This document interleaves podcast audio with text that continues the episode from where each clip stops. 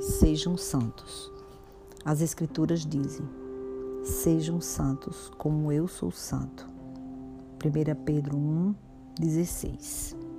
Visto que a essência da vida é Deus, e Deus é um Deus santo, precisamos de muito ensino e longo treinamento para viver de acordo com o que Deus é, não com o que gostaríamos que Ele fosse.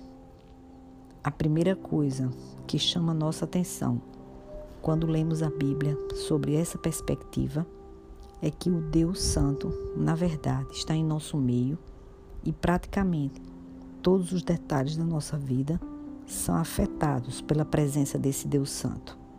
Nada em nós, em nossos relacionamentos ou em nosso ambiente é deixado de fora.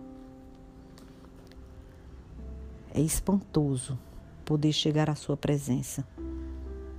O Senhor não mora numa tenda nem em alguma casa do nosso bairro, mas faz Sua morada em nós e através de nós, apesar de tudo que somos.